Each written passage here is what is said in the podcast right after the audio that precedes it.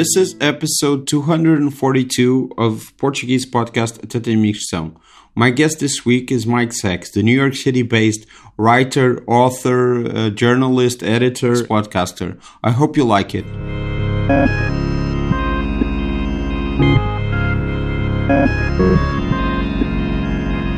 What's New York doing? New York's okay. It's coming along. Uh, things are starting to come back a little bit, uh, but it's still. You can tell that um, you know things will be better soon, but it's not quite there yet. Yeah. How about you guys? You, yeah, we've been getting worse, but a little bit better. Where I am right now, it's not very good, but compared to Lisbon, it was. It's still much better than Lisbon. Yeah, it's Where? all conversations are like this now. Yeah, I know. This is this is the world now. yeah. Oh, you drinking a fresh one? Look at you. Yeah, What time is it Sorry. there? uh, it's seven o'clock. That looks good. Is that a, a Hefeweizen? Uh, no, this is a New England IPA. Oh my. Uh, Well, I'll be uh, joining you in about four hours. yeah, because it's like two o'clock there. yeah. right. It's a little too early for that. Yeah, yeah, sure. I, I w- if it was if it was two o'clock, I wouldn't be drinking. Yeah. At least on Yeah, recording. At least I'm recording. Yeah. No, yeah. If I went out for lunch or something like that, but I don't go out for lunch now. I know.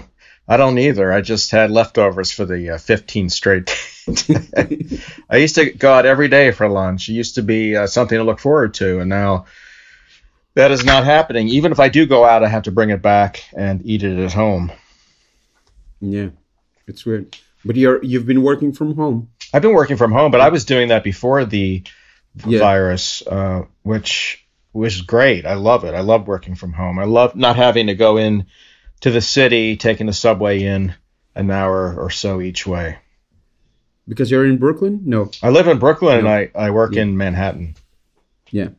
You're still at Vanity Fair? I am No. Like editing? editing and writing. Yeah.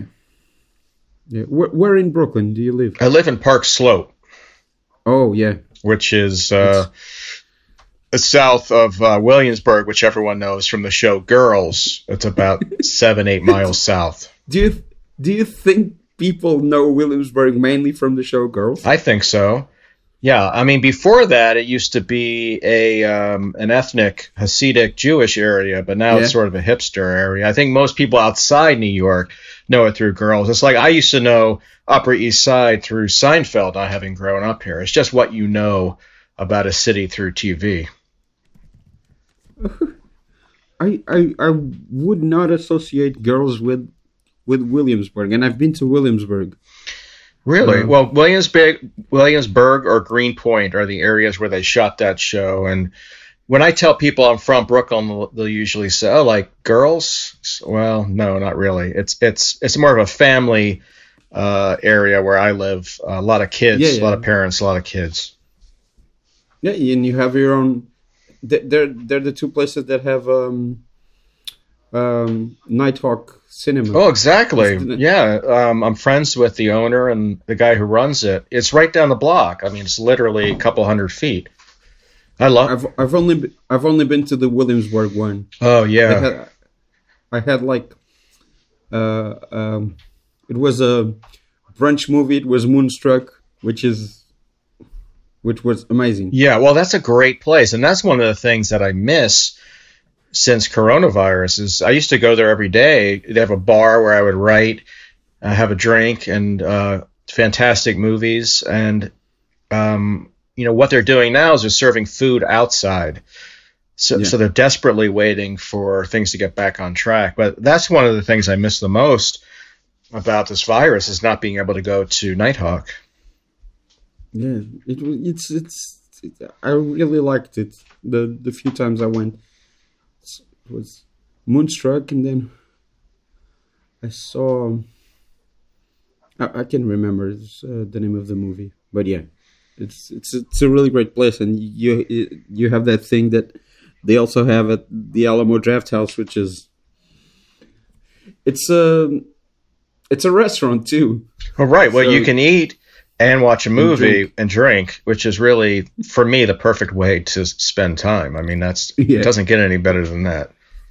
It's really expensive though, but, but yeah. Oh my god, it is. But you know what? It's God bless that that they do it. Like I'll pay whatever they want because and they show great movies. And I've been involved in a few of the retrospectives. They'll show older movies and then we'll interview people involved with the movie Yeah. afterwards. Um, I did that with Over the Edge, which is one of my favorite movies from 70 late 70s, which was Matt Dillon's first movie that he was ever in. Uh, we did that with that. We had the uh, screenwriter as well as two of the actors, child actors at the time, and now grown men living in the New York area. That's a movie. If you haven't seen, check that out. It's called Over the Edge. I've never seen Over the Edge. I know what it is, but I've never seen it. A lot of people confuse it with Over the Hedge, which is an animated movie. It's yeah, not. I know. I know that. yeah, yeah. it's not anything like that. Yeah, but uh, the it's probably a reference.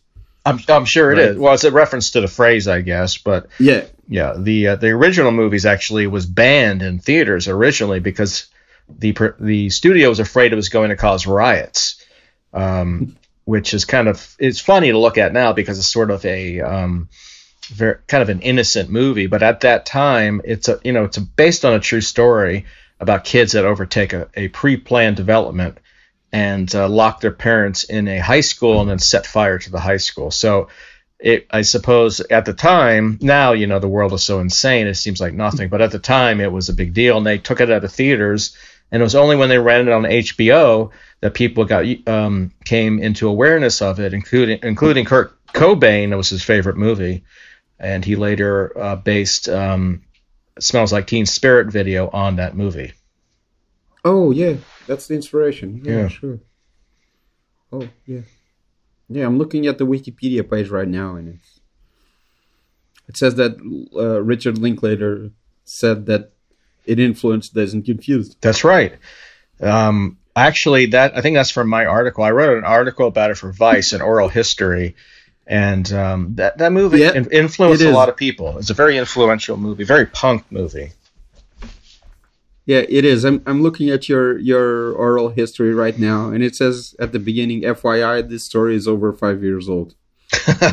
it's more than that. I think it's ten years at this point. Yeah, but I, I reckon they have a disclaimer in every story that's five five years old. I don't know. I haven't seen that. If that's a new thing, I'm in trouble because Yeah. uh, people are going to s- see how old I. Everything I've written is, I think, is five years old at this point. This is from September 1st, uh, 2009. Yeah. Yeah, yeah. Well, it's 11 years Yeah, at this point. But but you like the that that I don't know, um in your um writing work you you sort of you've done things in the style of 70s and 80s movies. Right. Well, that's the um, age where I grew up with. I mean, mostly 80s into the early 90s. But I had older relatives uh, and older friends who were very much into the 70s scene. And those movies from the 70s, specifically the trucking movies, CB and trucking movies, meant a lot to me as a kid. Yeah. W- which ones? Smokey and the Bandit, uh, Hooper, um, all those movies that took place with a truck driver. You know, the truck drivers were the cowboys of the 70s. And a lot of it had to do with them drinking and delivering alcohol and hanging around uh, chimpanzees. You know, that was that was a big thing in the 70s. Chimpanzees that could give the finger or wear a cowboy hat or blow a raspberry. For some reason, that was huge in the 70s. That hasn't caught on in the in the 90s or 2000s for some reason. But that's something that never I never forgotten. Um, BJ and the Bear is another one. Um, all these movies that people have just forgotten. They were big for a few years, huge number one movies, TV shows, and then just disappeared. And looking at them now, it's like looking at something from another age. You know, really, Yeah. really dated and bizarre. But um, having grown up with it, it's something I'm still fascinated by. Yeah, uh, Smokey and the Bandit. I don't know if it was the original one or the or the second or third one. I don't know. I think no. Yeah, it was either the first or the or the second one was on TV uh, a few hours ago. Well, a few hours ago. Where was it on TV? R- Here in here in Portugal. On Uh, what uh, channel would they show that? I- some some movie channel like we have a lot of movie channels that show older things, and I probably bought a pack of of I don't know Hal Needham movies or Burt Reynolds movies or something like that. was it translated into Portuguese? No, no, no. We no, we only have um, subtitles. Okay. There's I would love to hear um, Burt Reynolds as a Portuguese trucker. yeah, because because but they probably had did it in Brazil. In Brazil, they yeah. no they they don't usually dub. They don't dub movies in Brazil, but they dub TV TV shows. Well, let me ask you Uh, this. That's a very American movie. How does that play overseas? It, it, it- I don't know uh, because uh, as as as you said, it's sort of like um like a thing that that is foreign to anyone who's from this age. So who's who's from right now. So if someone who's like uh, twenty sees that kind of kind of film, I, I even an American person would think that it's weird or I don't know. Yeah, and that place I don't know because we've been so um, influenced by American culture that that yeah we um, we sort of get what what what it is. yeah. You get what you ask for, which is total garbage. yeah, but but you you say that it's total garbage. well, You I mean, I, I if I didn't grow up with it, I would. I, you know, I- like for instance, I've shown it to my daughter, and she looks at Yeah. it like it's, you know, something that dropped from outer space. She can't believe what it is. I think it was very important at the time. I mean, it was this. It was at that time, America, the U.S. was very rural. Uh, pop culture was very rural and country and southern. You know, we had a southern president, Jimmy Carter. And Yeah. for four years or so, everything was about the South. And then that changed with Ronald Reagan when he came on in 1980. So that world, everything became sort of Northeastern and more urban, whether it was rap or dance movies, that sort of thing. So it's very specific uh, to a to a very specific time period. You know, it's like watching the uh, movies from the 40s or 50s or 30s that you'll see something and you'll just think, how did that even exist? Like the Ethel Merman swimming movies yeah or things of that sort. It's just very, very specific. So if you didn't grow up in that time, I can imagine where it would be very odd. Uh, but to me, it was almost like those who grew up with westerns in the 50s or 40s. You know, it, that's just what I grew up with, and that was on TV. That was the, the number one movie. So that's just what I, I have in you know hardwired into me. But otherwise, I can imagine where it would look very odd, very strange. um, but you know, even if you didn't grow up with it, I'd imagine you would come to enjoy it. I mean, there's a looseness to these movies, you know, where they aren't complicated. The heroes are are very simple. Um, they're the American cowboys on the road, and all they have to do is go from point A to point B within a certain amount of time. It's they're very um, they're not uh, negative movies. They're sort of a positive. The underdog always comes through. So I can see where one would be able to appreciate it, even if they didn't grow up with it. But the love for them, uh, you, I think you had to have grown up with them. W- would you place Dukes of Hazzard in that tradition? Oh, definitely. Dukes of Hazzard is Okay. very much in that tradition, where um, you know it's the uh, the shit kickers in the South who are getting one over on the sheriff and the government, and that was a big thing: anti-government, anti-authority, and that came through uh, Richard Nixon and Watergate, and the distrust of authority, and the love for the little guy trying to make it big in this very capitalistic world. You know, there there are very there are reasons why these movies uh, became um, be, became popular and then became not so popular when Ronald Reagan and the Republicans came on board in the 1980s. It was just sort of a switch. Um, but to me, it's it's more of a uh, it, it takes me back to a more innocent time. Yeah, looking at the Wikipedia page for it right now, uh, I'm struck by the fact that one of the writers on it is Charles Shyer, the the guy, who, the writer, director who was married to Nancy Meyers and, and wrote with Nancy Meyers. Th- th- this is his first writing credit. Really, I had no idea. That is interesting. what what did It's- what did he do after that? Uh, he did. Uh, he wrote with Nancy Meyers' Private Benjamin. Oh yes, He wrote and directed that that film that was based on, um, sort of loosely based on uh, Peter Bogdanovich and uh, Polly Platt's uh, divorce, irreconcilable Oh differences. wow, look at you. That's uh, that's some deep cut right there. You're you know your stuff. Uh, he also wrote and, and, and directed Baby Boom with Diane Keaton and The Father of the Bride, the remakes. Wow.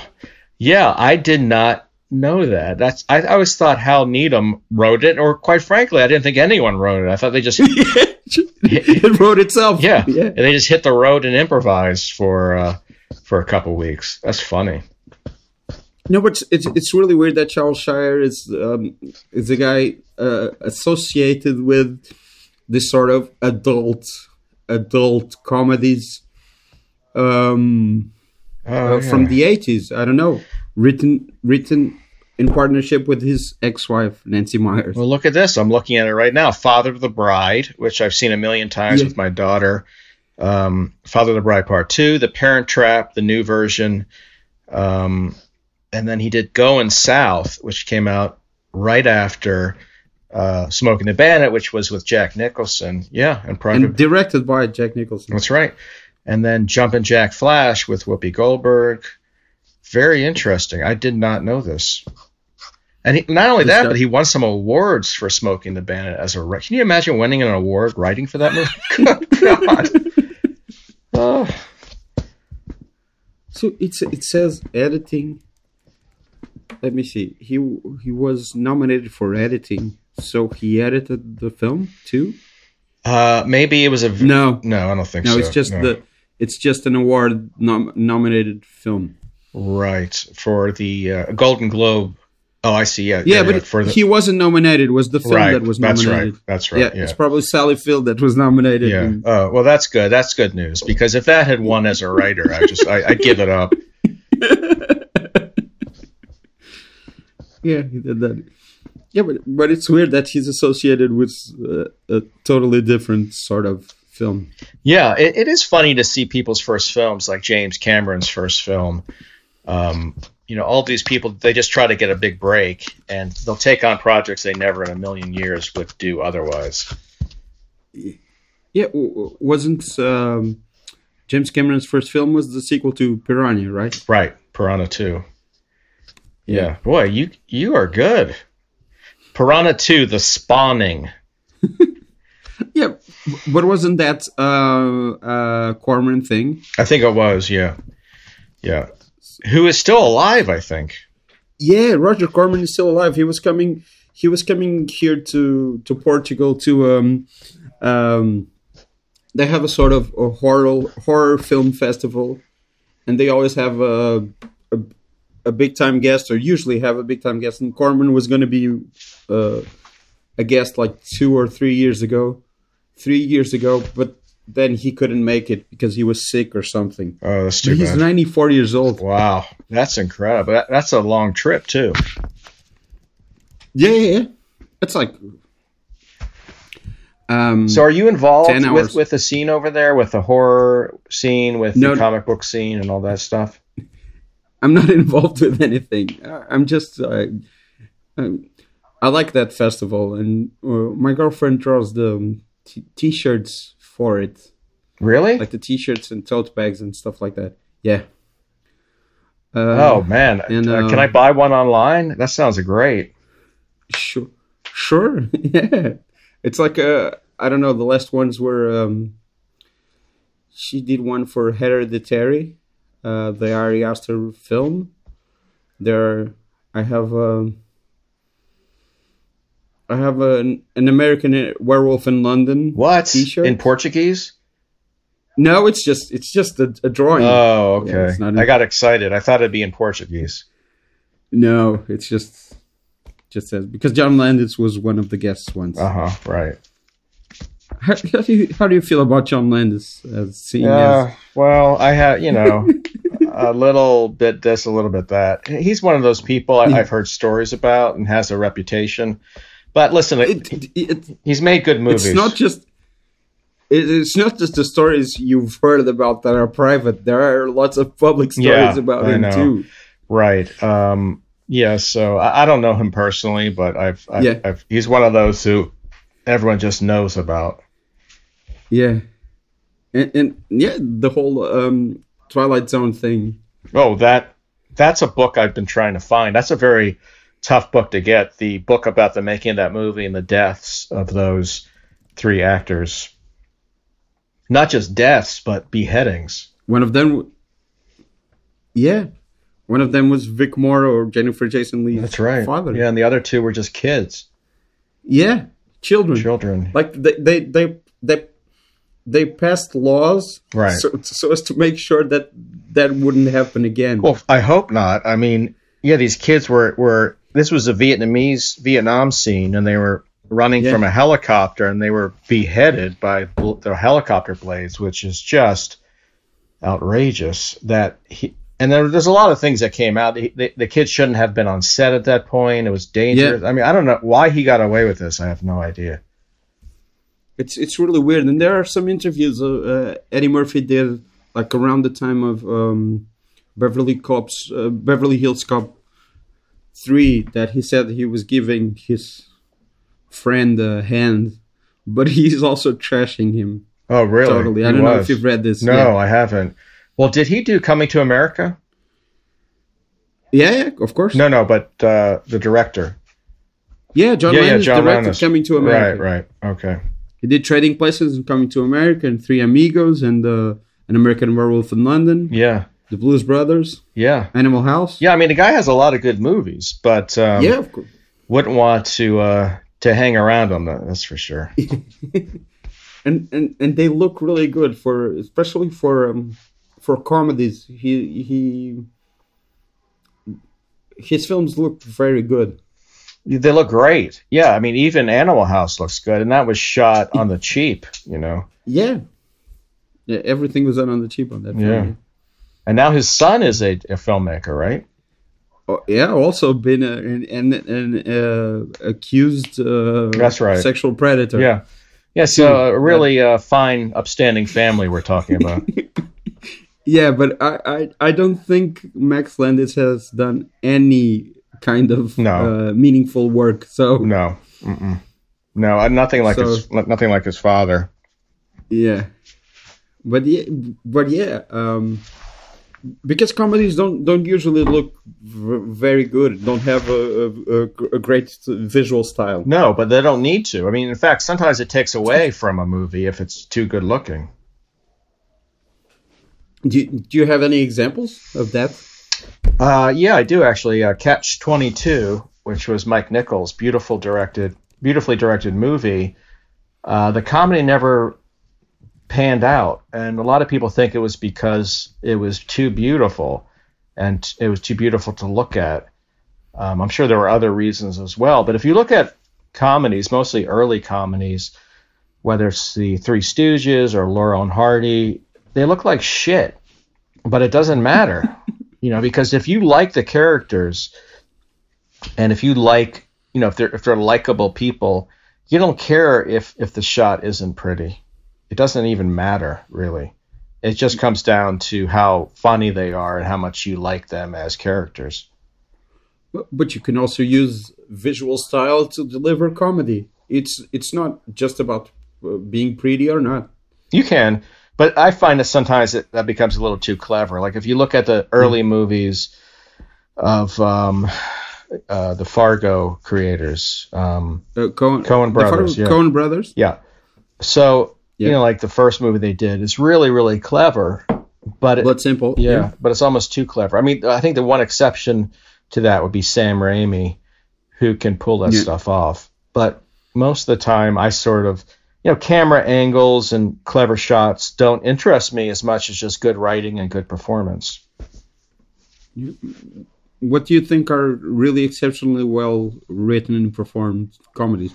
And just, just, I don't think, I don't know if the problem with Catch Twenty Two is that it's uh, too good looking. I think it's it's a pretty much unfilm, unf, un, unfilmable right. book. Well, that, I think that was the major problem too. But Yeah. you know, when you do co- try to combine the comedy, whether I mean, and this was a black comedy, um, Yeah. very dark, uh, and beautiful sunset shots, it doesn't necessarily work. But I mean, you know, my favorite comedies, whether they're uh, Albert Brooks movies or Woody Allen movies or what have you, um, although Woody Allen movies do look gorgeous, you know, he has amazing cinematographers. But you know, for Albert Brooks movies, um, it's all about the writing, which is amazing, Yeah. and it's all about the performance. And he's a genius, you know, so he can get away with that sort of thing. Um, other filmmakers like Judd Apatow, I don't think can get away with it because I don't think the writing is that great or the performances are that great in his movies. But you can get away with a lot if the writing is good, a lot. Do uh, you've have you talked to Albert Brooks? No, I've uh, tried for many years uh, to get in touch with him. You know, what's interesting is a lot of people who are difficult to get a hold of, whether they're Albert Brooks or Steve Martin or Woody Allen. Um, when you do get a hold of them, they're, they're not necessarily good interviews. Yeah. You know, sometimes there's a reason why people don't give interviews, and I think Albert Brooks is one of those. Um, Christopher Guest is another one. You know, there are people who are sort of difficult to interview who don't give you what you need, which is fine. I mean, I don't need to talk to him, and um, I'm just such a fan of his work that sometimes to talk to someone kind of ruins it. I, I, I've seen you mentioned Christopher Guest. I've seen uh, Christopher Guest interviews, which are he's like uh, I, where where you where you feel for the interviewer because he's completely trashing the interviewer. Yeah, I know, and that's um, that's one thing I will avoid. If someone's an asshole, I won't inter- Yeah. interview them because life is just too short, and there's plenty of other people to interview who people may not have heard of, whose work should be uh, put out there. Yeah, but yeah, but do you think Albert Brooks will be as nasty as Christopher Guest is to some people? No, I don't think he's necess- necessarily. I think it takes a certain type of personality to give a good interview, and that is Yeah. someone who maybe is willing to talk about themselves and their work. You have to show a little bit of ego, and for whatever reason, a lot of people aren't good at that and don't give you what you need. And I think for whatever reason, I don't think it has to do with him being an asshole. It may even have to do with him being shy or not wanting to talk about his craft but whatever the reason is, he's not necessarily um, great at talking about his own work or about comedy. And I'm sure he is with friends, but with with re- reporters he doesn't know, uh, it, it takes a certain type, and he's not that type. and yeah, uh, and almost all his um, his like public persona as a talk show guest was all about deconstructing that. Oh, absolutely. I mean, he, you know, he came he came on as a fake ventriloquist. He came on Yeah. as a as a bad magician, which was actually a genius magician. So, so all all his comedy really is about deconstruction, um, and he can pull that off brilliantly. But uh, to talk about it, uh, you know, he's not he's not that type of personality. And you know, the older I get, the less I really want to talk to p- people whose work I love. I just don't necessarily want to. Um, I don't want it to be ruined for me. There are certain people that I have talked with and have become friendly with that are willing and very capable of talking about themselves and comedy and their craft. Uh, but it's sort of few and far between. Yeah, you have two books uh, of that. Right, and uh, I'm lucky enough to call some of those people I interviewed friends, Yeah. but also, you know, a lot of a lot of interviews didn't end up in the book. Um, it's hard to pull off an interview like that, whether through my fault or their their fault or whomever, or no one's fault. It just it, it's hard to pull off, and the older I get, the less interest I am in doing that, and the more interest I have in just putting out my own stuff. Yeah. So, so, so you're yeah you you don't have uh, much of an interest in talking to. What what, what changed? It's like Well, ten. ye- Your books are like 10, Well, first, 10 years old. Yeah. One book is 10, one's like five or six. Um, it- they're very, very difficult, very time consuming. Each of these interviews would be 20 hours of research. And then you may find out immediately when you get on the phone that it's not going to work. So it's just a lot of work. And I do like to do some interviews, but with very specific people. Just to interview someone for the sake of interviewing them doesn't really interest me anymore. And quite frankly, a lot of these people I interviewed were those who were aging and who I Yeah. felt would not be around much longer. And I wanted to talk to them about Bob Hope, about Sid Caesar, about um, the Marx Brothers, you know, people who wrote for greats. And I, my sense was it was like the early jazz musicians, they were sort of dying off. So one of the reasons really was to talk to those uh, sorts of people. Also, this was before the glut of um, interview podcasts with with com- Yeah. comedians and comedy writers and books. When I put my first book out, there was really nothing, no podcasts and very few books about current comedy writers. There was books about SNL and Your Show of Shows, Borscht Belt, that sort of thing, but nothing really about Conan or The Simpsons or Seinfeld, that sort of thing. So that was another thing I wanted to do. But I think at this point it's just been sort of done. Who who from those books who who who has died? Buck Henry, Harold Ramis. Buck Henry, Harold Ramis, Peg Lynch, who uh, wrote Yeah. Ethel and Albert. She was 94 when I interviewed her. Larry Gelbart, who wrote for Mm-hmm. Yeah. Bob Hope, Your Show of Shows, MASH, Tootsie. Uh, and he was was parodied in um, uh, in um, I, uh, crimes and misdemeanors. Larry Gelbart? Yeah, I think that that's that's uh, there's a line parodying him. Really? That both Alan Alda and Woody Allen had worked with him. Huh. I did not know that. That's interesting. What's the line? Do you know? Let me search it.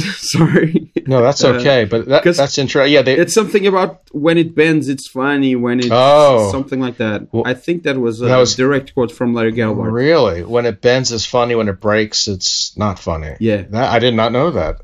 Well, Larry Gelbart was a genius. I mean, his father was a barber. He started writing in his teens with, for Bob Hope, and then later Your Show of Shows, and just the nicest guy, a real mensch. You know, I, I reached out to him. He got back immediately himself. You know, that that's another situation with interviewing people now, especially the younger writers. You never can reach out to them. It's always through a PR person, an agent, and it takes forever for them to get back to you if they do at all. There are certain people I reached out to years ago who still haven't gotten back to me.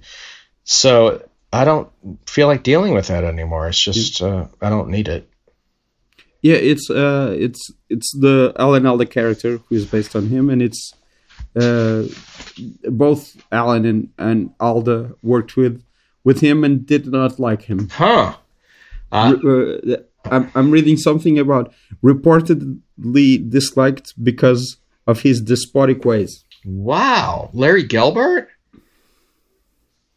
but but it says that in spite of this reputed dislike for Gelbart, Allen called him the best comedy writer that I ever knew and one of the best guys. In a statement shortly following Gelbart's death, whilst Alda said in the Los Angeles Times obituary, Larry's genius for writing changed my life because I got to speak his lines. Lines that were so good they'll be with us for a long, long time. But his other genius, his immense talent for being good company, is a light that's gone out, and we're all sitting here in the dark. So this may be something that is sort of an urban legend because What I've never seen. I've, say I've never heard that. Before. I, I've only heard good things about Larry Gelbart. What what movie did Alan Alda uh, act in that Larry Gelbart wrote? Mash. It's not a movie. Oh, of course, the TV show. I thought it was. I thought you were referring to a movie. Wow. No, no, no, no, no. Well, I do know Dustin Hoffman did not get along with Larry Gelbart. I know that Harold Ramis, or Larry Gelbart, hated Harold Ramis. Okay. So he might have been one of those geniuses that liked things a particular way, and if he didn't get it, he would be upset. But listen, the guy was brilliant. Yeah, sure. sure. Yeah. Not, not knocking on that. One thing that I remember most fr- from your books, it's like uh, I think two or three things that have stuck with me. It's it's uh, that thing about um, Adam McKay that that time that he he put out po- put up posters saying that he was going to kill himself. Yeah, right. Come to a that certain. was one of the greatest stories. Yeah. Uh, well, let me remind. I mean, let me tell your listeners what that was. That was when he was doing very uh, slash and burn type of improv around town. He put up signs that said, "At such and such a date, at this location, Adam McKay will kill himself." And what he did was, at that time, at that location, he would throw a dummy off a building after a crowd had formed. Now, that's the type of thing too, where, and he would also announce that, like during a live improv set, that the president has just been assassinated. Um, you know, this is pre cell phone, so the, the audience members wouldn't Yeah. know this wasn't true. But he sort of, I think, discounted that later. It was just sort of a thing he did as a young person that he would never do now. But it was pretty risque and pretty out there uh, for a young performer to, to try to pull off. I, I kind of missed that anarchic spirit that was that was in his early comedic work in, in film. That once he turned more serious, that sort of got lost. Well, you can't really get away with it anymore. I mean, Yeah, everyone's so serious now, which makes sense given where we are as a country. yeah, Uh, so I think he sort of sensed at that time uh, had gone out. I mean, you see that with like National Lampoon from the 70s, Mad Magazine, all that stuff that was around then would not fly today. yeah. Uh, uh, another thing that's in one of your books is Bill Hader's list of great films, comedies Yeah, that everyone should watch with an interest in comedy. It's just a, a great resource, and it, it, this was before Bill Hader was sort of thought as as someone who really knows film and who really knows comedy. He was just a guy on SNL. right. But um, I knew that he was he was encyclopedic when it came to movies. Yeah. And actually, that that started off as something different. He was talking about his uh, top fi- ten or so favorite movies, and I was getting a lot of quotes about those movies. And then in the end, he said, "I don't want to sound too academic. Can I just send you a list of my top, you know, however many?" Uh, which he did, and um, a lot of those were movies at that time that may not have been that well known. Now, Yeah. now that there's a Criterion channel and all these places you can go to for them, but at that time, a lot of them were from the 40s and the 50s, and um, sort of movies you wouldn't expect a younger guy to know about. There's there's the there's a his his Criterion Top Ten has a, a great quote about how when he saw he saw Mona Lisa with Bob Hoskins before he saw uh, Who Framed Roger Rabbit, and he thought that Bob Hoskins was actually um, a mobster from yeah. from from London, and yeah, they put him in a movie, great. And then and then, and then he he saw Who Framed Roger Rabbit and was like, yeah, good for him. He turned his life around. well, that's how great that uh, Cockney accent is as, as a Brit. You can pull off a lot of, of lower end type characters, and um, those guys uh, like Bob Hoskins could do anything. I love that. To me, is my favorite type of English actor is the Cockney. Yeah, he's, he was such a great actor. That that Mona Lisa performance is amazing. Amazing, I yeah. Mona Lisa. I just saw him in Brazil. I, I forgot he was in Brazil. Yeah, he's yeah he's in Brazil. Not for long. Not for long, but he's in there, and I totally forgot that he was an actor in that movie. and and I think that he, I don't know, he was uh, supposed to to get. Um, there's something with the with the Robert De Niro role that one of them was supposed to be the other. No, yeah, Right. Robert De Niro Mm. was supposed to be the uh, Monty Python role, the torturer. Oh, the Michael Palin, yeah. Yeah, and um, Yeah. he wasn't, so he got this role instead. Oh, yeah. But but Robert De Niro is not in the movie a lot. He's not, but he's definitely Either. in there. I mean, he's uh, Yeah, yeah, sure, sure, sure. yeah. He uh, he drops down at the end to save the character. You think the character is being saved. Yeah, it's yeah. Brazil is. I haven't seen it in a while, but yeah. Watch it again. That's- it it that's holds up really one. well. Yeah, no, no, I haven't seen it in a while. It's like three years ago. It's not. Oh, That- okay. It wasn't that long ago, so Yeah. it's still fresh in Well, my I, memory. I hadn't seen it for like 20 years. Uh, I saw it originally in the theater a couple times when I was really young, and um, watched it again recently. And then also watched Children of Men, which is sort of similar thematically. Um, Yeah. Those movies go well together. Yeah, uh, Alfonso Cuarón. Yeah, that one I saw in theaters. The that when Brazil came out, I wasn't. I wasn't to be born for another year. So well, Children of Men is a work of genius. I watched that again Yeah. recently, and that to me is one of the best movies of the last decade or two decades. It's just genius. yeah, it's it's it's great. Yeah. That he's a really good director.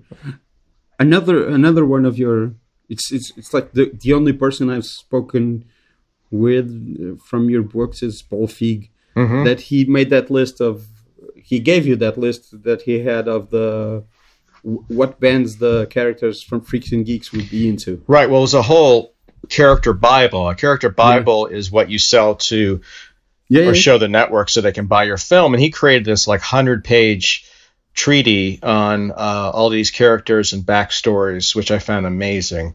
And he gave me some of that to publish. And that that I put in there just because I love that show and I love Paul and I wanted to show younger writers how much work goes into creating these these TV Yeah. shows, especially the good ones. Yeah, and and it's also yeah, you got a hold of him. It's it was like a few years before Bridesmaids. Right. Right. Well, a lot of these people. I mean, but I went after him for his his his memoir and Freaks and Geeks. Yeah, he's uh, the first one. I, I read the first one. It's it's great. It's like uh, uh what's it called? Super Super bad or super no, No. super. Um, super nerd or super Yeah, yeah. or super something. yeah, let me look it up. Uh, he's a great guy. Um, and I I'll, super stud. right. Yeah. See, a lot of these people that I interviewed, I guess became more famous afterwards. Like Bob Odenkirk Yeah. had done Mr. Show and SNL, but he hadn't been on uh, Breaking Bad Breaking or Bad. Yeah. any of that. Better Call Saul. But I mean, to me, these were I wanted to go after people whose work I liked and other comedy writers liked, uh, who may not have been as well known as Yeah. the Mel Brooks and the Woody Allens and all that. So at that time, they weren't that well known, but it, they were also because of that easier to get to. They hadn't done many interviews. Um, so they, they not only were they easier to get to, but they gave better interviews once you got in touch with them. Yeah. You talked to Mel Brooks, right? I did, yeah, yeah. So that that's gotta be something. Well, he is. Uh, he's always on. He was actually Yeah. coming back from the dentist when I talked with him one time, and later he was elsewhere. But he, he's um, very aware of who he is and what his legacy will be. And um, he was like a god in my house. My parents adored him, and to be able to talk to him, that for my parents was like um, everything. So for them alone, I was happy that I got to. T- and I'm a huge fan as well. I mean, I saw all his movies as as a kid. I think they're brilliant. Um, so Which one was your first? I think it was Spaceballs. no. I, I never liked that movie. I liked Young Frankenstein and Blazing Saddles. I, I also don't like uh, Spaceballs. I hate it, but, yeah. but and I would producers think too. that generationally. Yeah, no, I hate it. Um, I never liked it. I never liked that movie. I thought it was way too late, and I thought it was way too scattered. Um, Yeah. the movies I liked were were dead on, whether they're Blazing Saddles, Young Frankenstein, or The Producers, which is really a dark movie for that time. Um, Yeah, yeah. You've ju- you've just said you said uh, Frankenstein first, and then Frankenstein. Was that on purpose? Frankenstein, no, it wasn't, but that shows you the influence that movie has had on me. yeah, yeah. Because yeah, that one's great, and um, I think Blazing Blazing Saddles is my favorite. That's a brilliant movie. I mean, a lot of race, racial issues that he, Yeah. he could not get away with these days. I mean, really hard hitting stuff um, that is really, really sharp stuff that he would not be able to to show today. There's no way.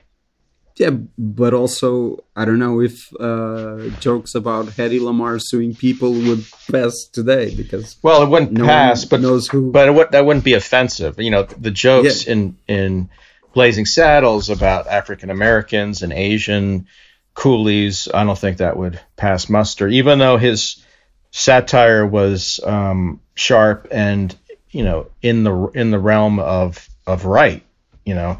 But e- Yeah. even though that would be the case now, I just don't think you that type of humor doesn't you can't get away with anymore. What are your feelings on that? Because I see a lot of people complaining about political correctness and uh, Well, I think it's just a different style. The you know, I think the point is the same that racism shouldn't be acceptable, that it was part of the country's fabric. Um, I think it was just a way of pulling it off. You know, it was like early National Lampoon with Michael O'Do- Yeah, yeah. Donoghue or Doug Kenney. Their their point of view, uh, their thematic issues, their satirical purpose was was correct. That the Vietnam War was no good, but the way they pulled it off, you you wouldn't be able to do nowadays. I mean, that sort of um, Trojan horse to get your ideas across, that just wouldn't pass the gates. It's just it's just a different sensibility, and the problem is uh, people would confuse what you're trying to satirize with what you're producing. You know, you would be accused of being uh, racist or anti-Asian or anti-this or anti-that when that's not the case. When it's really your characters who are being anti-this or anti-that. But that sense of separating you from the character, you as a creator versus the actors or the character as as you know, on the written page, I think people have a harder time now separating that. but there's also an issue with uh, good intentions not being everything. You can have good intentions and the results being something else than what you desired. And there's also a lot of gray areas where a creator can be sort of ignorant of some people's experiences and not have that in, Yeah, in absolutely. his mind. I mean, the margin of error is much smaller. If you take Yeah. on these things and you're not coming right out and saying racism is bad, but you're doing it through other means, um, and you don't pull it off, then it's Yeah. it's trouble, and it's it, it's really hard. So that's really why you have to know you have to be in control of your toolbox if if you do something like this, where you can very easily be confused with what you're trying to satirize, and movies like Blazing Saddles pulls it off really, really well.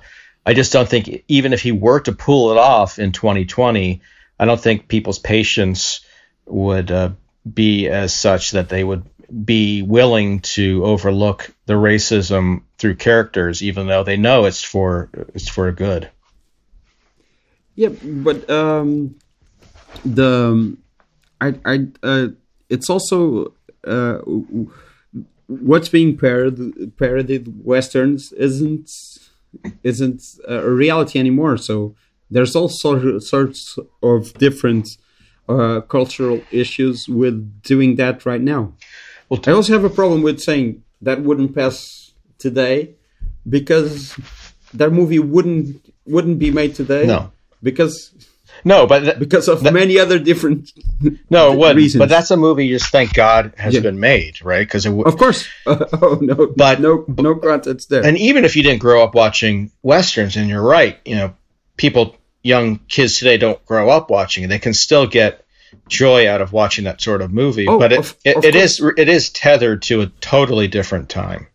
yeah, it, no, because uh, I I always see like uh, I don't know film critics or people like that when when it's satire or or straight parodies of of films like this will only appeal to people who have seen those movies, and I've seen Robin Hood Men in Tights. That was the Mel Brooks I grew up with, the Mel Brooks movie I grew up with because I was of that age at that time.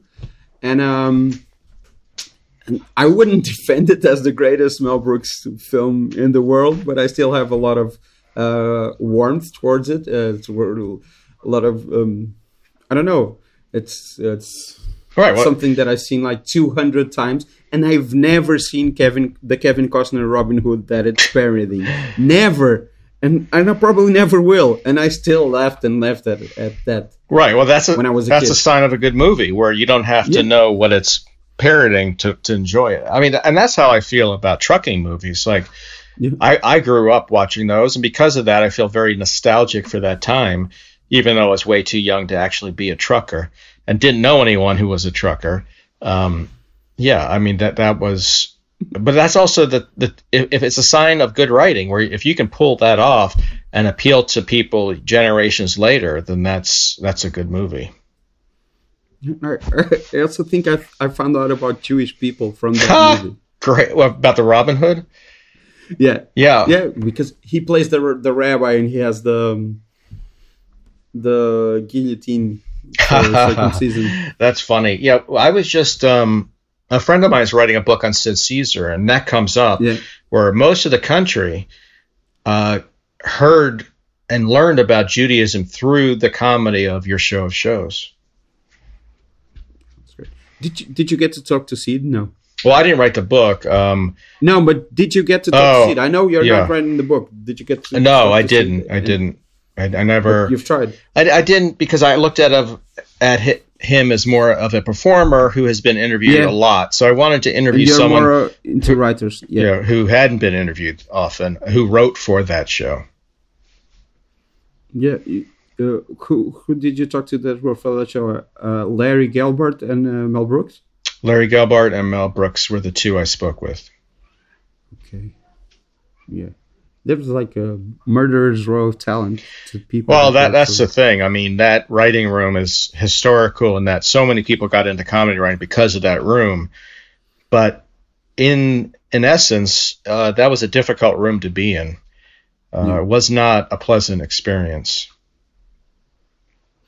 Yeah, and that, there's like, I think I heard Mel Brooks saying that the typist then she she wrote Hello Dolly or something like that. Oh, he did. Yeah, it was a uh, Yale grad who wasn't as funny as the others necessarily, but was a very good writer and a very good editor. So he could sort of cull all the f- jokes flying at him into into something readable.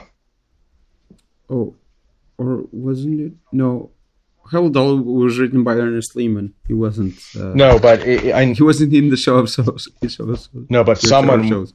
I know who you're thinking of. I let me look it up because uh, Yeah, I just worked on that.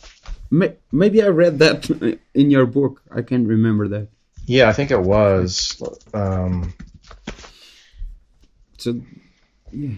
oh yeah, so it was um, Stewart. His last name was Stewart. Oh, it wa- was it Bye Bye Birdie? I think it was Bye Bye Birdie. Yeah. Well, a, a few of those people did. Um, a few of those writers. It was Mike Stewart, um, Oh. who later did those movies, and then uh, one of them. Oh, Mike Stewart. Yeah, he wrote the. He was the playwright who did that. Who did the. He he he did both Bye Bye Birdie and Hello Dolly, but not the films. right, and uh, another writer for that show worked on the book for Fiddler on the Roof, the musical. Oh yeah, yeah, but uh, Mike Stewart was uh, wrote for Caesar's Hour, not your show of shows. Well, that's the thing. I mean, all those shows sort of get conflated into one. Yeah. But there was a lot of variations on those shows. Yeah, like Woody Allen didn't work on that show until quite late. Yeah, I know. Yeah, Danny Simon, and yeah, yeah, that's it. Yeah, yeah, yeah, yeah. But Ernest Lehman was a great writer. Oh yeah. I saw North by Northwest uh, again this year at when when we can still could still. Uh, movie theaters are open here, but I haven't been to them yet. Like I, I can't wear a mask for that long without my glasses. Yeah, fogging up. Well, that's a and my and my face getting full of eczema or something like that, and it's, it's so I haven't been to movies yet. Uh, yet, after well, that's a great movie to see on the big screen, especially that Yeah. uh, that train going through the tunnel. yeah, which uh, means something. Very phallic. yeah, and yeah, that's a, a great, great, great movie. Yeah. So and and uh, you were mentioning Albert Brooks. I, I rewatched some of his films this year, and uh, defending your life, I was struck by when uh, there's a when they go to the club and there's a stand-up comedian there, and he says, "I'm dying up here" or something like that. Right.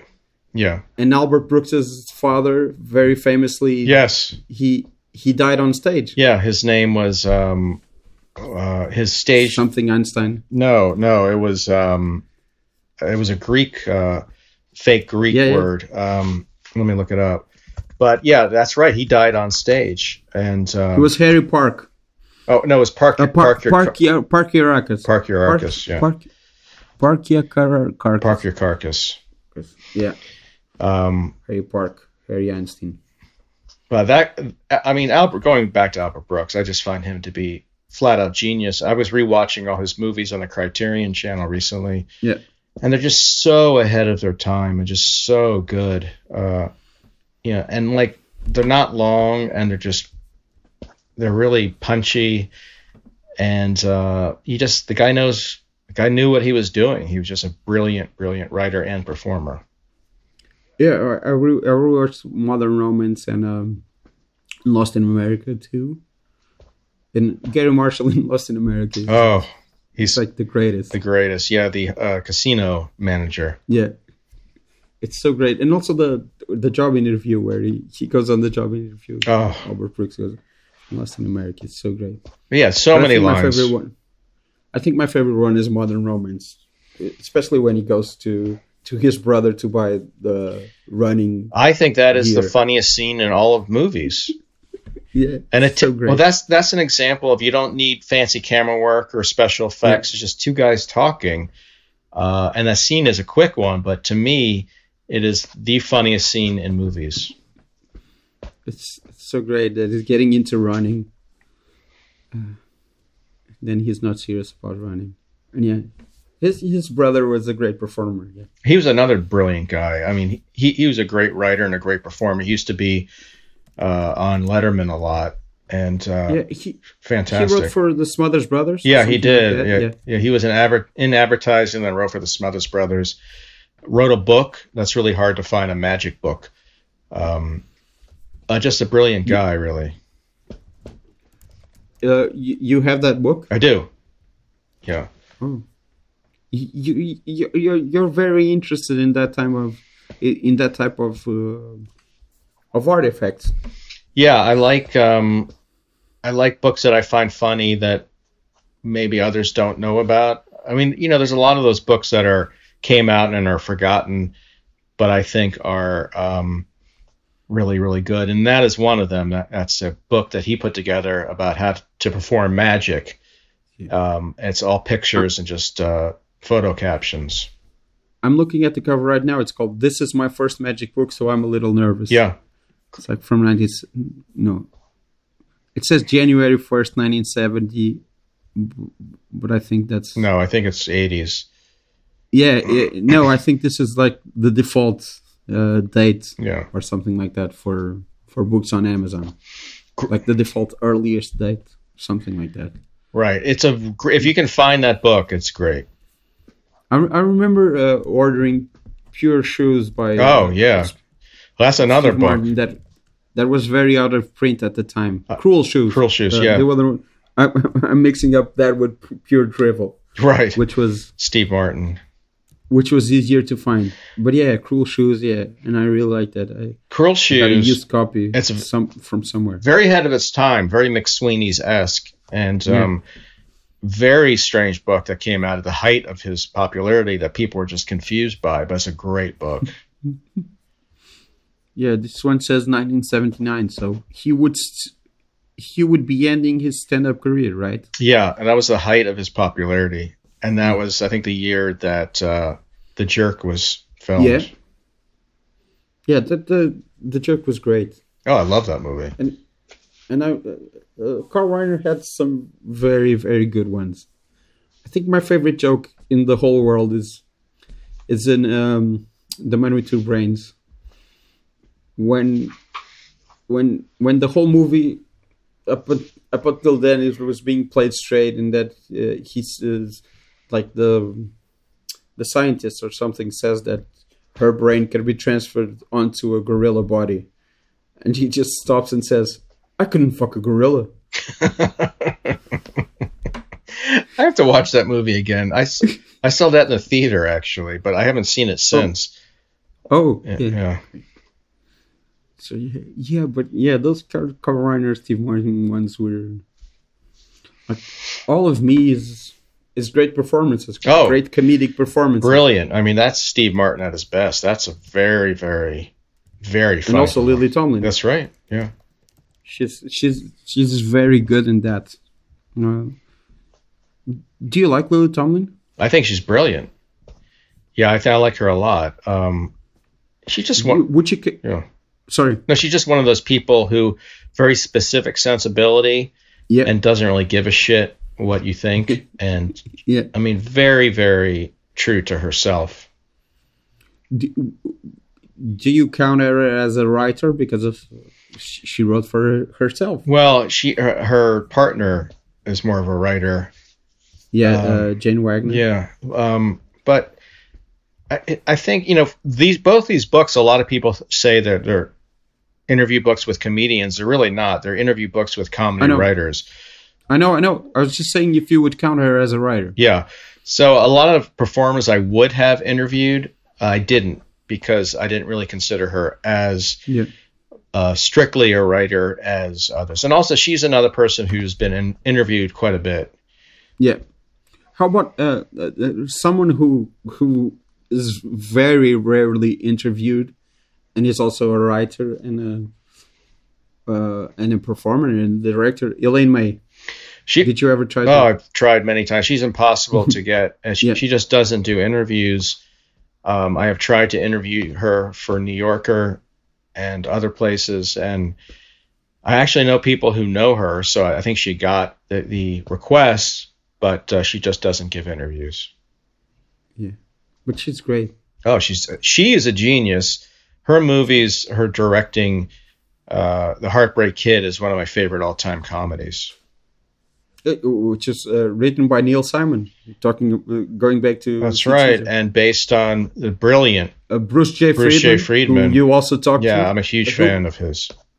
I found out about him uh, because of your work. Oh, good. Okay, yeah, because that was another. I wanted to turn people on to things that I liked that Yeah. they may not have known about, and he's brilliant. I, I'm a huge fan of his. He died this year, right? Yeah, he just Yeah. died. Yeah, yeah, but I I, I only read the the short story. It's based on like uh, last year. Well, yeah, And yeah, it's the whole book of it's- stories that he has, short stories, are just terrific. and it's great. And he also um, he inspired the Lonely Guy. Oh, he wrote the Too. book, The Lonely Guy. Yeah, Steve Martin was Yeah. a big fan. Yeah, that one's also good. Yeah, and also Char- great Charles Grodin performance. Yeah, Speaking of uh, Heartbreak Kid, yeah. that is the best. And yeah, what she what she did with that, and I also read the um, the mystery uh, writer who did the um, I can't remember his name who did the a new leaf short story. I, it was actually a thing I had to order. It's an anthology of horror stories or something like that. The original A New Leaf story. I don't know who who is that. Uh, uh, he's uh, uh, Jack Ritchie. It's called The Green Heart. I wrote about that. No, no, no, no, no, no, no. I just read that this year, the short story. Oh, you talking? I'm just saying, You talking about the movie directed by uh, Elaine Yeah. I see. Yeah, no, I A New Leaf. yeah, I've never seen that movie. You've never seen A New No, Leaf? It's it's her first movie. It's Walter Matthau Yeah. and herself, and it's great. But it's um, it's it it was cut. It was meddled with, and they're like uh, they took out a lot of um. Uh, a lot, a lot of the grislier elements that were in the short story that are not in the film, Huh. but it it has one of the great jokes of all time, I think. Well, where do you see that movie? It's hard to find.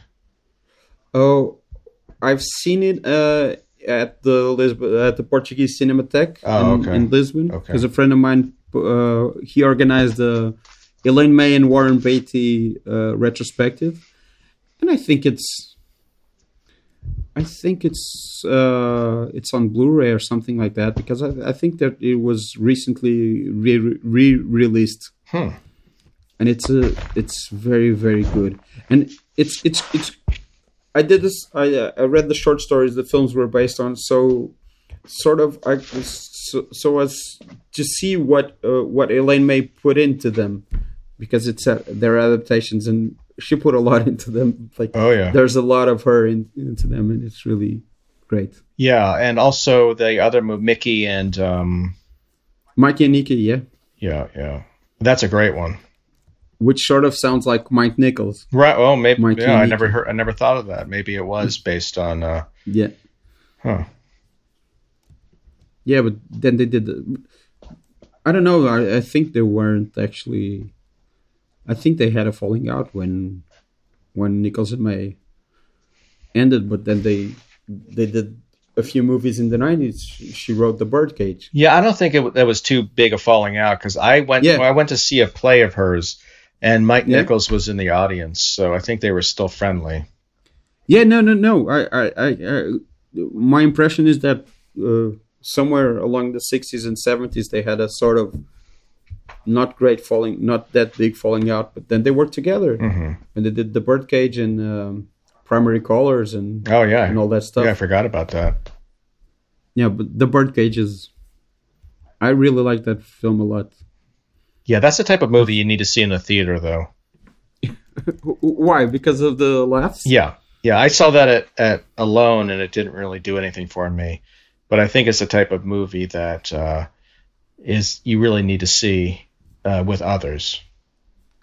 I've I've never seen it with others. I, I saw it with my girlfriend once, but yeah, uh, but but yeah, I, I'm capable of watching it and laughing the whole time through. Yeah, I'll have to re. I haven't seen that in a while, but uh, just to be able to see Robin Williams uh, again and uh, Lane, uh, Anthony Lane. Yeah, I should watch that again. Uh, not Anthony Lane. Anthony Lane is the New Yorker critic. Oh, yeah, who- Nathan. Nathan Lane. Right, right, right. Yeah, Anthony Lane was not in that movie. Yeah, yeah. I, I don't think Anthony Lane was in that movie. No.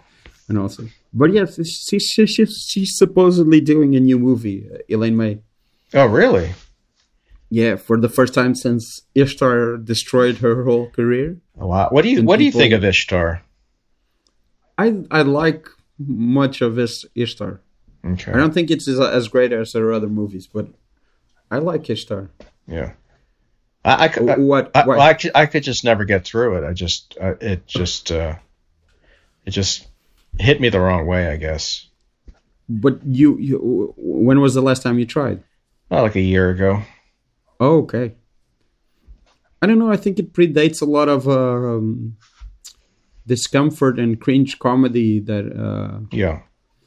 they're two complete saps and worthless, talentless uh, idiots Right. that Uh, go to the Middle East and then yeah, I have no problem with idiots. It was just, it was something No. about these guys playing idiots that just didn't do it for me. Oh yeah, they're they're they're not that well cast, and No. they uh, they worked against the film uh, ultimately, n- not only because they weren't that well cast, but because they they both turned turned uh, uh, turned on Elaine May uh, publicly, very publicly. yeah, I know. So, It really was not very fair to her.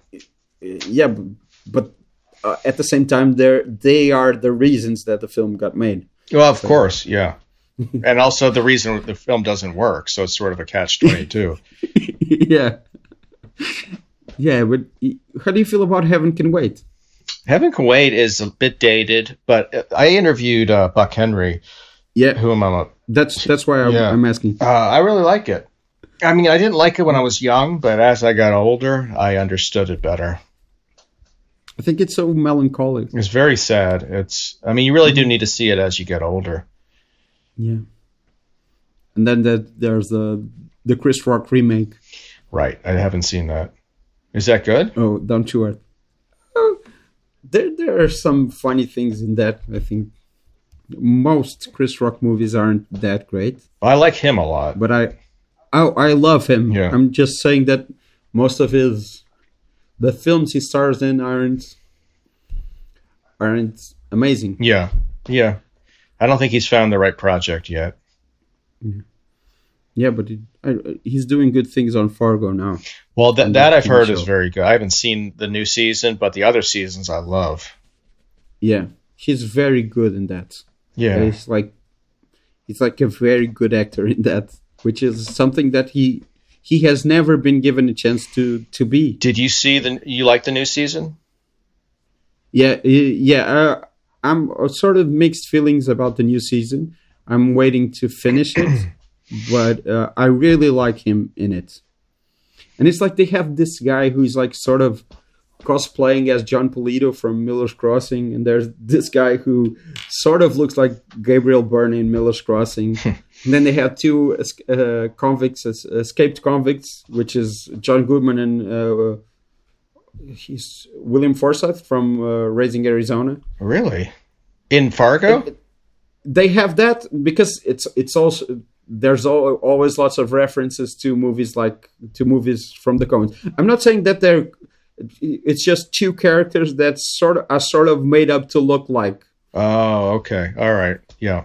To, and and there's a, a subplot involving escaped convicts that is uh, that they go to the bathroom and arrange themselves like John Goodman and William Forsythe when they come off come come away from the when they get away from the um, when they escape from prison in in in Raising Arizona. Right. Yeah. Boy, I'll have to check that out. I, the last one I found okay. The, the, one I really loved of Fargo was um, with uh, Dunst, Catherine Dunst. Oh, with Kirsten Dunst. Kirsten and, Dunst, um, yeah. And um, yeah, what's his name? People call him Meth Damon because he, he yeah he sort of look Jesse Plemons. Great because he sort of looks like Meth, Meth Damon, and he was yeah one of the meth dealers in Breaking Bad. And also, he's a method actor. Yeah, yeah, yeah, yeah. And he was great in the. People didn't like it, but uh, Charlie Kaufman. Oh, I love Kaufman. that. Yeah, yeah, I like he that. was great in that. He was great in that. And when when from out of the blue, Jessie Buck, Buckley starts uh, starts a Pauline Kael impression and recites her. Yes, right. Her review of A Woman Under the Influence. It's yeah, a very strange thing. movie, but I, I loved it. yeah, he was great in that. So, what are you digging? Digging is such a not good expression, but uh, what are you liking in terms of comedy right now? Yeah, uh, what I like the most is um, uh, Pen 15 on Hulu. Oh yeah, sure. Like that to me, yeah, yeah, yeah. the writing and performing in that is astonishing. I mean, I just can't believe how good it is. Uh, the tr- yeah, my my Maya Erskine and Anna Konkle, just genius, really. Both of them, uh, I love it. And uh, it, I have a friend who writes for that show. Yeah. Um, and you know, to be totally honest, I'm not really. I don't really watch too much comedy. Usually, it's yep. movies but not too much on TV. But as far as um, what I've liked the most over these past few years has been Pen 15. Yeah. Uh, there, there's something of a freaks and geeks quality to it, and I think yeah. it's uh, the the Bikini Kill song. Uh, that's the theme song. Um, Joan Jett is playing on that song. Right. He produced that song and he played on it, so it's sort of re- uh, yeah. references. Uh, I didn't even think reputation. of that. Yeah, that's right. Which was a theme song of Freaks and Geeks. Yeah. Um, so well, that is true because I mean, in both cases, Freaks and Geeks and Pen 15, it's never the writer being funny. It's always the characters, and you know, 12, Yeah. 13 year old, 14 year old kids aren't always that funny. So Yeah. that I like. It's just an authenticity to it that you don't see with most uh, shows about kids. Yeah. And also, it has M- Melora Walters, who I haven't seen since since she used to be in every Paul Thomas Anderson film. That's right. Yeah, I forgot about that.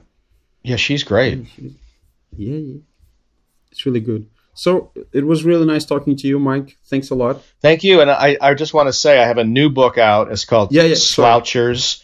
It is a novelization to a fictional 1992 Gen X movie like Singles or Reality Bites or Clerks uh, or Slackers. And it is coming out. It's available now, but out uh, officially December 8th. Yeah, that's that's what what I was trying to get at when you you have sort of uh, the uh, which is uh, Stinker Let's Loose, right? Right. Well, there's three three books I put out. What the first one takes place in the 70s, Stinker Let's Loose. The second one is a John Hughes type movie called Passable in Pink that supposedly came out in 82. None of these movies really Yeah. exist. And then and then this new one which supposedly came out in 92 uh, based on these Gen X movies that I always have always disliked. um, and sort of takes the piss out of, of movies like that.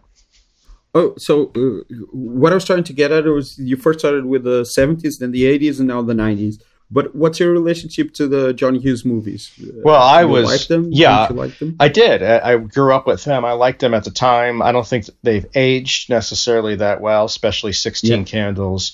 A lot of jokes in there that um, I'm not comfortable watching with my 11 year old daughter necessarily. Oh, the yeah, you know the Yeah. the rape joke and the a- Yeah. Asian stereotype. You know, it, he was of his time. He wrote for National Lampoon. He came from that generation. Totally understandable. I just don't think it's aged that well. I mean, the movie that I think is genius, that I think is aged really well, is uh, Planes, Trains, and Automobiles. I think that's his Yeah. best movie. Um, but the comedies, not so much. Not Pretty in Pink. Not really. Sixteen Candles. I like Breakfast Club, although it's a little bit too um, woe is me, a little bit too teen- Yeah. teeny for me. But yeah, the movie that I think really stands out is uh, Planes, Trains, and Automobiles, which is a very sad movie. I mean, which I didn't really understand when I was a kid, but watching it as an adult, it's really sad. It's a lot of the ending. Yeah. the ending is is heartbreaking. it is heartbreaking. I mean, a lot of a lot of failed hopes and dreams, a lot of things. Yeah, it would have been interesting to see John Hughes producing or writing and producing mu- movies into his 60s and 70s. He died Yeah. in his 50s, way too Mhm. young, and it would have been interesting to see what he would have done. I think the movies would have been very mature and about aging and all that. Um, but to me, as an adult, that is my favorite John Hughes movie. Yeah. Also, John Candy also died Well, another tragically young. Uh, I don't I don't know if he was ever in a better role. I mean, he's fantastic in that role. Yeah, he's amazing in that. Genius. And Steve Martin too is amazing. So that to me is almost like a perfect. I was actually talking about this the other day trying to think of the best um, Christmas movies and uh, Christmas Story is I love, which is based on Jean Yep. Jean Shepherd's work, which I'm a huge fan of, and uh, Planes, Trains, and Automobiles. Those are the two I think are just modern classics. Yeah, and, and so so you you sort of have a fondness for for for the trucker movies, but you think they're trash, and then you you sort of like John Hughes films, but you hate the Generation X. Well, Uh, I mean, I have a fondness for all these type of movies, Okay. um, but there's also a you know they, they're all dated and they all have major problems. And every the things I liked about them as as kids, I don't like about them now. So it's like sort of half satirizing them and half um, saying, uh, you know, half emulating them in a way. Uh, You know, it's not it's not mocking them in any way. It's just sort of half half love and half uh, half hate. It's right down the middle. I, I I only saw a Reality Bites like ten years ago, and I did not like it at all. It was a And piece of also- shit. I mean, all those movies, the Gen X movies. Uh, but I like singles, and I've never liked those bands. Like Oh. I've never been into the grunge scene. that's just it. and I too. liked singles. Ah. It's each, but I I I knew automatically knew that it was like the most dated thing in the oh world. Oh my god, just Matt Dillon's wig in that movie. Yeah, yeah, totally Yeah. dated, and even dated at the time when those movies Yeah. came out. So that's what the new one is sort of making fun of is is that very specific time in the early '90s, just after Nirvana hit, and the world was obsessed with Seattle. Yeah, and uh, he has that uh, band called Citizen Dick, and their song is "Touch Me on Dick." Right, and It's like a great joke on Mudhoney. Right, and um, the band in the movie consists of Yeah, Eddie yeah. Vedder and other Pearl Jam. I know, I know, I know. Yeah, I, I remember that. But yeah, it's, I like it as a sort of time capsule that Campbell Scott is saying that uh, you can live and work within your apartment. You never have to leave the house. And uh, Ahead of its time in some ways. yeah, yeah, it's it's. I, I don't know. I, I have a fondness for singles. People do. Like- People do like that movie. I've always found it insufferable, but Yeah. uh, Reality Bites is really even more unsufferable. No, Insufferable. that, that that one I've never liked. And, um, I like Slacker. I like. I love Linklater's. Slacker. Linklater is Okay. brilliant. I love him. And also, you know, this this book sort of makes fun of Suburbia, that movie, which I really like. Yeah. Um, and it's, a, Yeah, I it's just a lot of com- oh, pump up the volume, that sort of thing. All those movies from that era, pre-internet, Penelope- just before internet hit. Uh, uh, you're talking about the Penelope Spheeris movie. Uh, pump up the Suburbia. volume. Oh, sub, no, well, No, no, Sub- no, that was Suburbia was um, Richard Linklater. Oh, you're talking about okay. I, I was thinking about the punk film. Right, different movie. Yeah, different movie. That's another great movie. But this one was Richard Linklater directed, based off of. yeah, I the- know, I know, yeah. I know what that is. Uh, uh, Eric Bogosian. Right. I've never seen that. Oh, it's good. Check it out. It's really good. Uh, he he he has so many films that uh, some aren't great, Yeah. but others like really hit the spot. Oh yeah, and it's always going to be interesting. Yeah, yeah. But some I don't know that sort of sequel to to oh Dazed and the Confused. Hal Ashby. No, the he did a sort of semi sequel. It's like an adaptation of the sequel to the book that um, what's that? Jack Nicholson, Randy Quaid, uh, Hal oh Ashby. yeah, the um, the uh, What's the name of that movie? It's one of my favorite movies. The Last Detail. Yeah, the last detail, of course.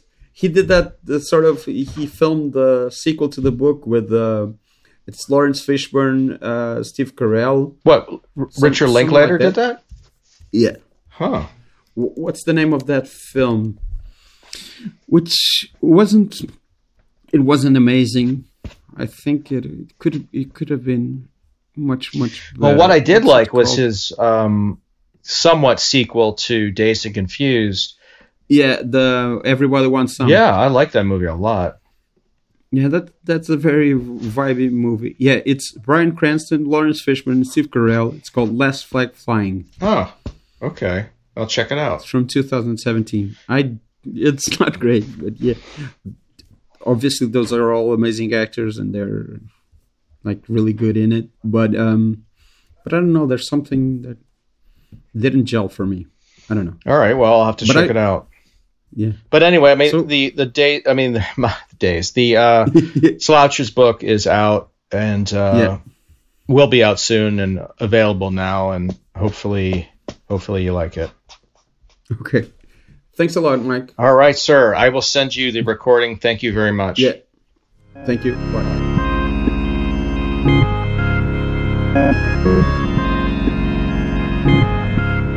Bye.